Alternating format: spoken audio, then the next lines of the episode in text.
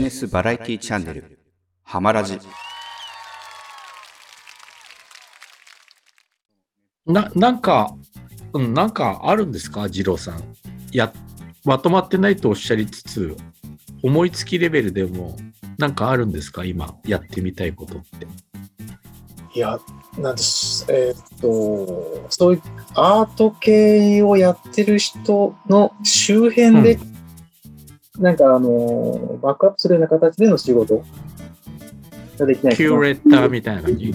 キュレーションとか、プロデューサー？そうですね、その、芸術と仕事、ビジネスとの間をつなげるようなことがまさしく、だから、二郎さん、今そこがものすごく求められてるのよ、日本は。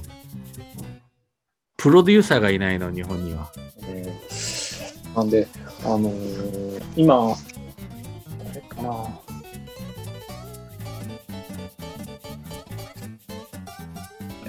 でキュキュレーターがキュレーターの仕事しないんだよ、日本は。ヨーロッパと違って。そう。そのあたりですかね。な自分自身が何かうんを新しいものを、あの芸術的なものを作れるかっていうと、多分その才能はないんで、あでも、そんな人ばっかいても困るもんね。ええ まあ、やっぱりプロデューサーとかディレクターがいなきゃ物は売れないからね。ええそううん。いうことを仕事にうんしたいなあ、っていいじゃん。ねプロデューサーやってよ、二郎さん。ええなんで、そそこで、あの、まあ、機会があれば質問したいなと思ってたのが、うん。NFT、あ、僕やってるよ。あれ、浜松でどうなのかなっていうところがいいと、も僕は、だけど、二郎さん言うように別に浜松にいようが、天竜の山奥にいようが、NFT なら自分の作品売れるじゃん。僕も売ってるけど。僕はあのヨーロッパのイタリアのはいイタリア人の友人がお前の作品売りたいからっつって NFT やってくれてるのよ。まあ山ちゃんに話したよね。はいあれがそう。翻訳してガンガン送ってるとかっていう、そう、翻訳してガンガン送ってんだけど、どどういうものを今売ってるかっていうとさ、二郎さん。はい。僕はもう何千って落ちてるのよ、建築コンペ。はい。世界中の。その落ちた作品を全部、あの、英語にして、はい。イタリア人の友人に送って、落ちた落選の作品を全部イイタリア人の友人が NFT で売ってくれてるっていう。いわゆるその図面とかっていうか、図面とかその、図面とか全部、模型、模型も全部、はい。まあ、スケッチも、えラフのスケッチも全部えはい。うん提案書も売っちゃってる。プレゼンテーションの提案書も売っちゃってはい。る。うん。なんですそしたらあれ、NFT だから、暗号通貨で売れたら入ってくるから、ええ転売世界中どこでも使える。はい。テスラも買えるね。はい。そうですうん、なんで、そこ、まあ、これまであまりやれられてないっていうところでいけば、まあ、今からでも、あの、全然まだまだ先、ブルーオーシャンだよ、二郎さん。ブルーオーシャンだよ、まだまだ。からやれないかな。で、まあ、やれるやれる。自分がその音楽も好きだし、芸術も好きだしうんっていうのがあるんで、だから、二郎さんが、俺で言えば、俺の友人のイタリア人の立場でプロデュースしてほしいわけよ。はい。あの、アーティストを、二郎さんがピンとくるアーティストを、に声かけて、はい。なんか、最近作ったもんでもいいし、過去になんかコンクールを応募して落ちちゃったもんでもいいから、お金に買えないかって言って、二郎さんが。はい。それで出品してあげるところまでプロデュースして出品してあげる手続きは全部二郎さんやってで売れたら二郎さんの取り分と作家の取り分決めといて、いウィンウィンの関係作ればいいんだよ。はい。うん。そしたら二郎さんどこに世界中のどこにいてもできるじゃない。はい。うん、NFT なら。はい。いわゆる東京でなくていい。東京とかニューヨーク全然いいよ。ねむしろその意見、浜松でもいいというか。うん。天竜の天竜の山のな山の奥だって Wi-Fi さえつながってる。天竜の山奥 Wi-Fi つながるんですか？光が来てるあ、今ね今やっと光、やっまだ今光が来てる。来るかなぐらいの話、まだあの天竜の女神がまだ ADSL で今やるって言ってますってこの間言ってましたけど、まあ別に ADSL 回線で Wi-Fi 飛ばせばいいっちゃいいんですけど、なんでそこが多分天竜のネックはそこだろうなっていうのがあったの。で、うん。光が来てるのか、まどこまで来てるのかが。うん、まあ 5G がすぐそうです静岡にね。も押し寄せると思うから、5G の波が。主要になってくれば、そこはあんまりネック、時期解決すると思うから、うんい、や、二郎さんの着眼っていいよ。うん、NFT の話が浜松の人から出ると僕思わなかったし、僕もイタリア人の友人から、お前の作品売りたいんだけどって言われるまで NFT なんとか知らなかったから、ねうん、もう本当に、なんだろう、テレビ番組でもごくごく一部で紹介されてるぐらいみたいなんですけど、あ、そうなんだ。ええー逆にテレビで取り上げられてるんですね。すごいね。あ、山ちゃんも俺もテレビ持ってないからな。え テレビ見て、もう十何年見てない。多いんですよ。もうテレビ見てないっていう人多いんですけど、うんで本当のごくごくごく稀に見てよかったなっていう番組がちょっとあったりするんで、手放してない。で、二郎さんのやりたいことは、じゃあ NFT のプロデュースっていうか、ディレクションっていうか、そうですね。あの、それがまあ一つとしてある。芸術のバックアップ。うんバックアップ。はいビジネスとアートをつなぐ仕事みたいうんそうですね。な。うん。まさしくあれだよね、あの、アートマーケティングだよね。うん。うん。いいじゃないですか。なんでプロ音楽デューサーになってほしい、絶対。あうん。プロデューサーがいないんですよ、日本は、二郎さん。ーはい。ちょっとうん。そこ調べてみます。うん。もうどういうふうに何か手立てたり、どういう人に会うのがいいのかっていう。はい。すみません。今日なんか一番私勉強させてもらいました。いやいや。いや、で、二郎さん、実際やるフィールドは用意されてるからもう。フィールド。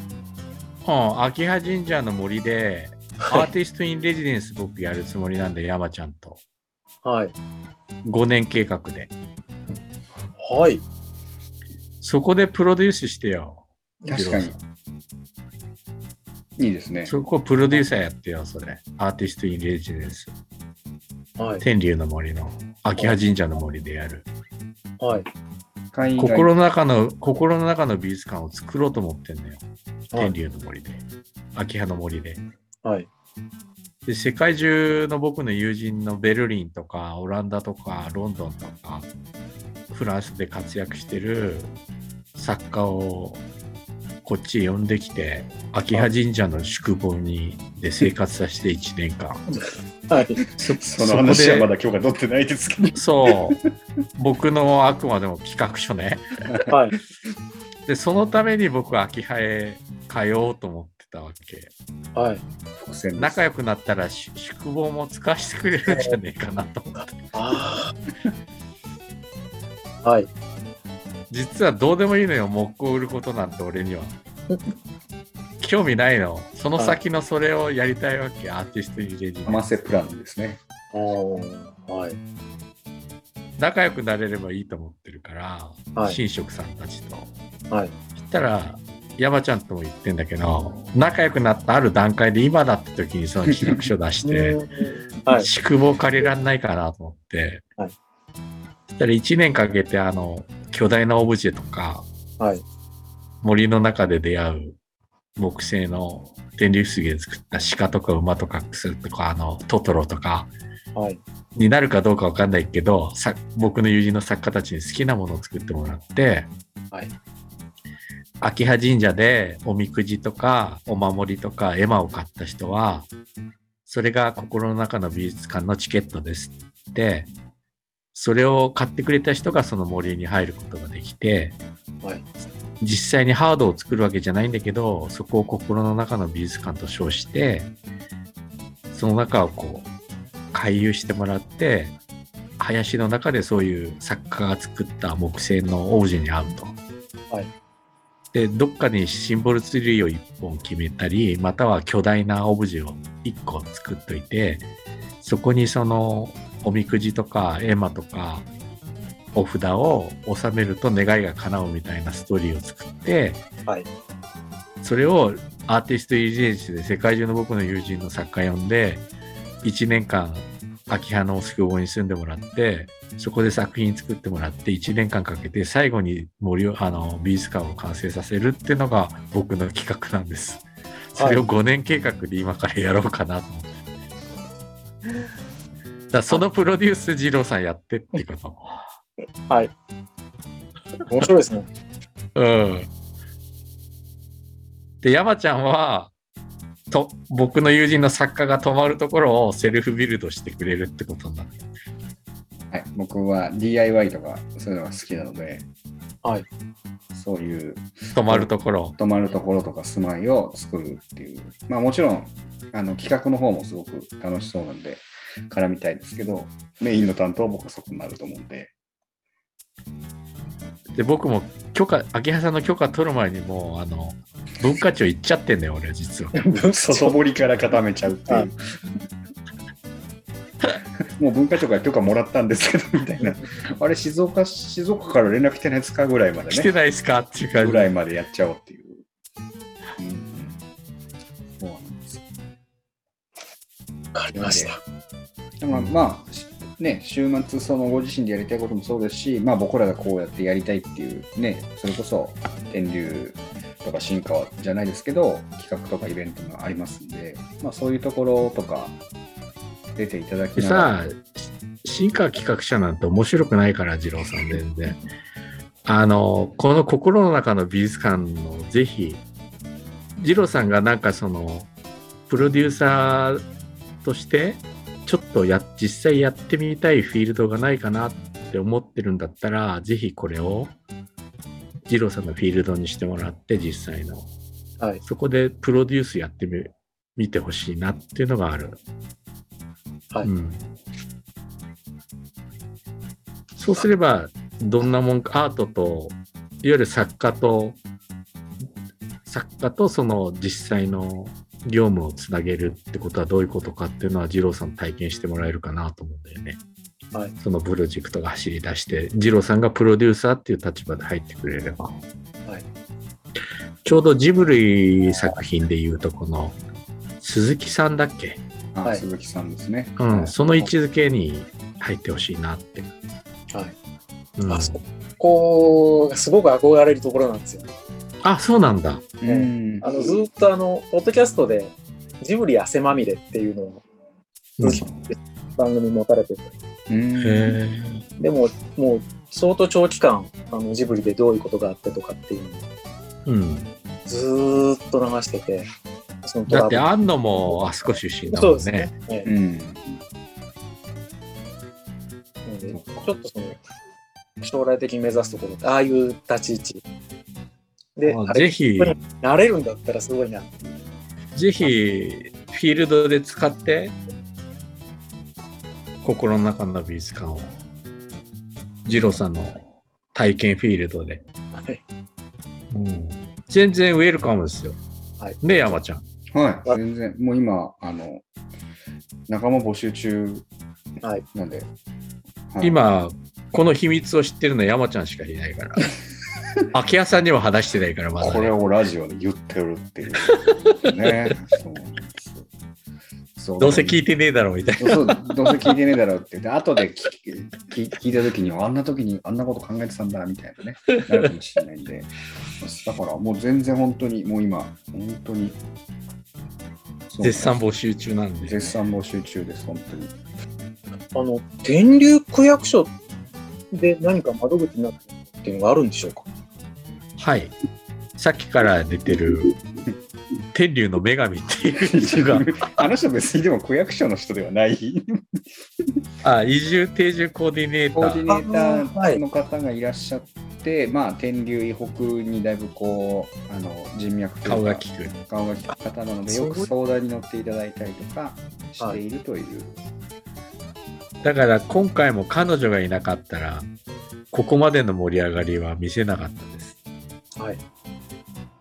彼女の功績は大きいですね。うん。わかりました。ですごく魅力的で素敵な方です。だから彼女の周りには人が集まるんだろうなと思います。はい。だから今回の天竜企画会議のワークショップの成功の秘訣は、彼女をメンバーに入れられたことですね。聞いてないと思いますけど、ありがとうございます。はいなんで私もあの、えーっと、二俣の駅のツアー行った日に、区役所に行ってみたんですよ。あの、木、木で、もう少し詳しいことわかるかなと思って行ってみたら、あんまり詳しいことわからなかったんですけど、うん。うん。二俣について。で、あのー映画の撮影とかについてどのぐらい、あの、先ほどのロケ、あの、庵野監督のロケとか、どれぐらいいいって話したら、ほとんど話がわからなくて、うん。で、いわゆるそういった撮影のコミッション等については、あの、浜松の本局というか、元城の市役所の方でやってますって言われて、こっちは逆に案内されてしまっあた感じだったんで、近くだから誰か立ち会ったとか、そういう話聞けるかなと思ったんですけど、な全然なあかった。ー実際、浜松市役所のフィルムコミッションの課に関しては、絡んなんですかね？あの、ホームページとかでは、あの、例えば今週末とかもなんか、今度の新しい仮面ライダーのうん。エキストラ募集とか出てるんで、ああ、フィルムコミッションやってるんですね。それなりに活動してるみたいなんです。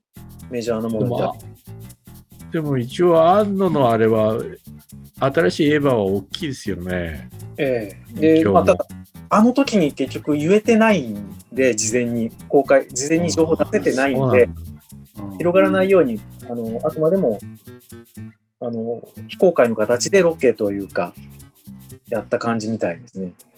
だけど、今だったらドキュメンタリーで出してたりしますよね。もうあの、後公開後には、その NHK のまさに、えープロフェッショナルで、あ、見ました、見ましたあれ。だけやただあの時に、はいあのー実際にあそこに来たっていう場面が出てこなかった。出てこなかったんです。えはい。やたらポテトチップ食べながら編集した作業ばっかりでした。ええだったんで、もう少し出てほしかったなと思ったんですけど、うん。あの、駅そのものではその撮影に来てた姿を撮ってるっていう写真が何枚かあっただけで、うん、そうですね。壁に貼ったっていうだけで、そうですね。壁に貼ってあっただけですよね。ええどこにすごく熱心見てに見てたとかっていうところまでは分からなかったんで、うん。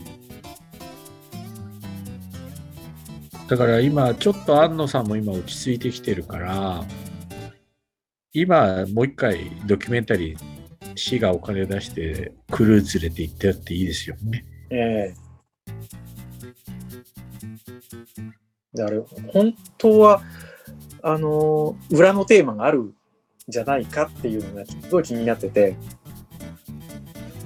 あの、いわゆる、陸軍中野学校、二俣分、はいはい。あそことの絡み、はい。あの、ちょうど駅から、いい EU としてのね。え？い EU の対象として、陸軍中野学校があるんじゃないかってことですよね。はい。で、まうんあ、あの近くで時代的にも同じ戦前、まあ、戦争をまたぐ時で、で、まあ、あそこ出身の、小野田さん？小野田さん。うんが、あのーいてっていうことで、ちょうどあの、アニメの映画の中でも、ワンカット、陸軍の車両が出てくるんですね。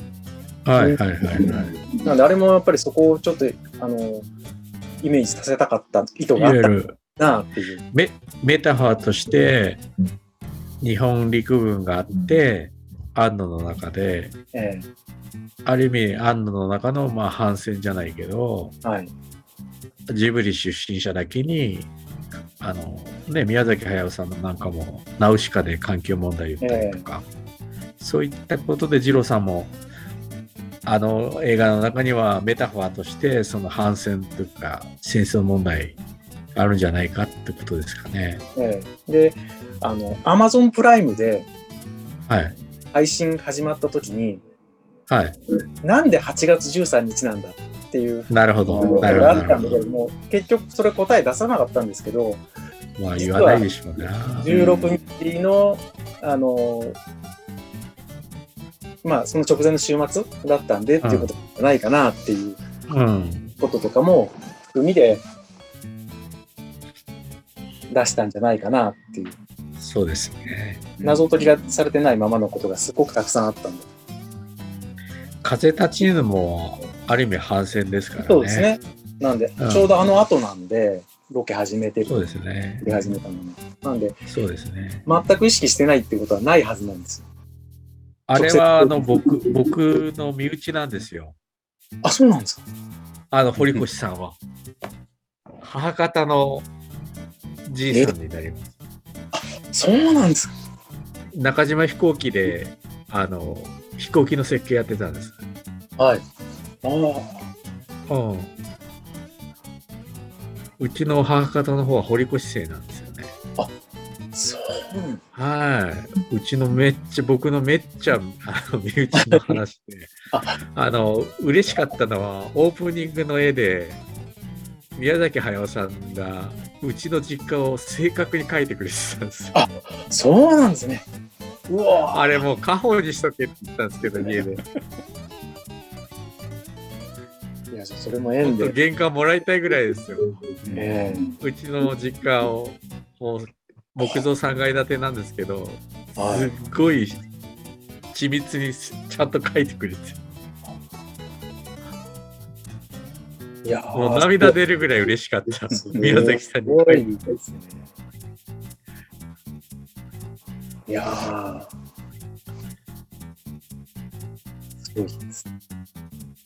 だからあれもやっぱりね、宮崎さんずっと反戦えね、憲法9条は改正しちゃならないっていう立場の方だから、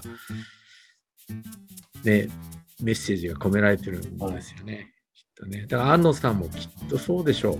えええ陸軍中野学校のことがやっぱりメタファーとして入ってるんでしょうね。今度直の映画にも。接書いてないっていう、うんでほら、ああいう方だから言わないよね。言わないですね。もう他でもそういうのがすごく多かったんで、うん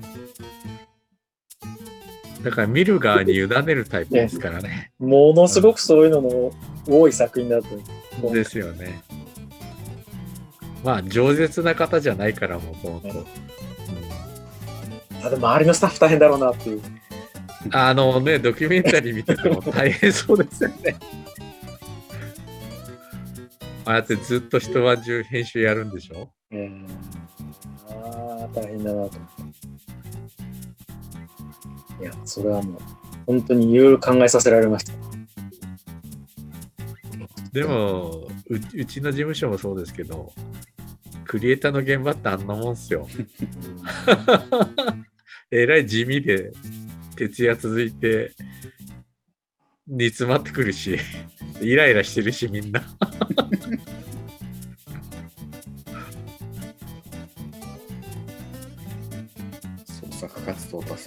ですね。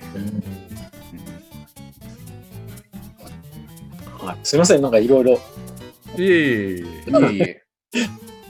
最後と言ってから30分ぐらい話した すいません大丈夫です。盛り上がってる証拠ですんで。はい私の方は気になってたことはお話できたの伺うこともできましたし。はい。はい。また、ジローさん、冗談じゃなく、本当、はい。天竜の心の中の美術館とか、なんか、本当に、あの、プロデュースとか、もしフィールドで本当をやりたいっていう、ね、フィールドで使いたいっていう思いがあるなら、全然使ってもらっても構わないんで、はい。うん、考えてって言っていてください。はいうん。またよろしくお願いします。という感じで、そろそろ。はい。ね、まあ、締めの時間になってきましたけど、なんかあの、ジローさんの方で毎回山ちゃん盛り上がるね。盛り上がりますね。やっぱちゃんとゲストをお呼びしてやると、ちゃんと盛り上がりますね。なんか、正直、正直な話しますけど、結構やっぱりあの急に二郎さん来られたんで、大丈夫かなって内内心あのみんなで思ってたんですよ。大丈夫かなって思ったんですけど、なんかやってみたらやっぱり皆さんそれなりになんかいろんなことやっぱ考えて持たれてるんで、なんかそういうお話を聞きながらこう、紐解いたりディスカッションするっていうのはやっぱりいいもんだなっていうのを改めて感じまし、したかもこんなクリエイターとかアート寄りの方だって想像してなかったんで、そうですね、全う然ん、あの予想の僕のフィールドにいらっしゃる方だったんで、とっても話しやすかったですね。それに多分ここ、なんていうんでしょう、ラジオの中で多分一番、あのー真面目っていう言い方をあれですけど、きちっとされてますあのきちね。っとしたなんかあの 身のある話っていうか、まさにそのここれから街をどう作っていくみたいな話ができたのかなっていうのは、初めてだよね。初めてだと思います。多分ちょっとこんなに真目、面目にはい、広いっていうか街のこと語ったの初めてだよねだ。と思います。やっぱみんなどうしても個人でどうするっていう話だったね、広い視野で見られてるんで、さすがだなっていうのは感じましたんで、こちらもゲストとして参加していただいたら非常にあのありがたかったなと。感謝しているという感じでございます。はいありがとうございます。はい、であの毎回ですねあの必ず言ってるんですけどあのこの番組あの視聴者数に関しては全くあのついておりませんのであの宣伝効果があるかどうかわからないんですけどももし何か宣伝したいこととかがあればお口？告知とかがもしあればあのしていただいてもいいという時間が今からありますけどあ、なんか全くないです。か？大丈夫ですか？あのー大丈夫です。大丈夫ですか？ええ。何かその、今、今の時点で何かあの、何かを売るとかそういうことが全くないので、何かサービスを提供してその対価を得なきゃとかっていうものは全くないものですから、うんうん。宣伝するっていう何かがないです。なるほど。それから、その、それこそ今後プロデューサーをやっていくんで、いろんなこうアーティストの人とつながりたいんで、私よく街中のこの辺にいますとか言っといたら、奇跡的にこのラジオを聞いたアーティストが現れて、もしかして二郎さんですかっていうところありますけど、それも宣伝のうちですけど、そうしますと、それこそあの、新川企画者さんの方でされるイベントとかに、はい。あの伺える範囲で伺いますので、その時もし、あの、よかったら声かけていただければ、これ、なあの、ラジオなんで顔出てないんですけど、声で判断していただいて、視聴者の方は。はい。はい二郎さんって。二郎さん。そういう感じで大丈夫ですかね。はい。意外とね、告知していいよって言って告知すぐする人あんまりいないんで、まあこんなもんだと思いますけど、はい。わかりました。はい。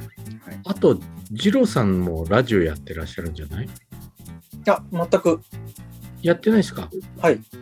このラジオネームっていうのは、そそこから多分、今回のために作りました。あ、そうああ、そうなんだ。そうなんそうなんだ。そうなんですね。そう確かに僕もラジオネームって書いてるから、俺この自分で番組あるとか、なんかペンネーム的に使ってるのかなとかって確かに思ってたんですけど、わざわざ今回ご用意いただいたんですね。ということで、だいぶ、えーもう2時、丸々2時間超えぐらい話してしまいました。おお、すごいすごい。はい。本日、ラジオもお別れの時間になってまいりましたので、あそろそろね、浜ラジもこの辺でお別れになりますんで、あの、本当にジローさん、ありがとうございました。ありがとうございました。はい。あの、これ、あのゲスト1回だけっていう縛りないので、また気が向いたら出ていただいたらなと。いつでも来てください。はい、はい思いますんで、そんな感じでよろしくお願いします。はい。よじゃあ、ここまで聞いていただいた方もまた、誰ゲストが来るか分かりませんけども、あの言っときますけどあの、ゲストが来ないとラジオ収録されないので、皆さん、ふるってご参加いただければなというふうに思いますので、また次回のゲストもお楽しみにということで、えーありがとうございました。ありがとうございましたありがとうございます。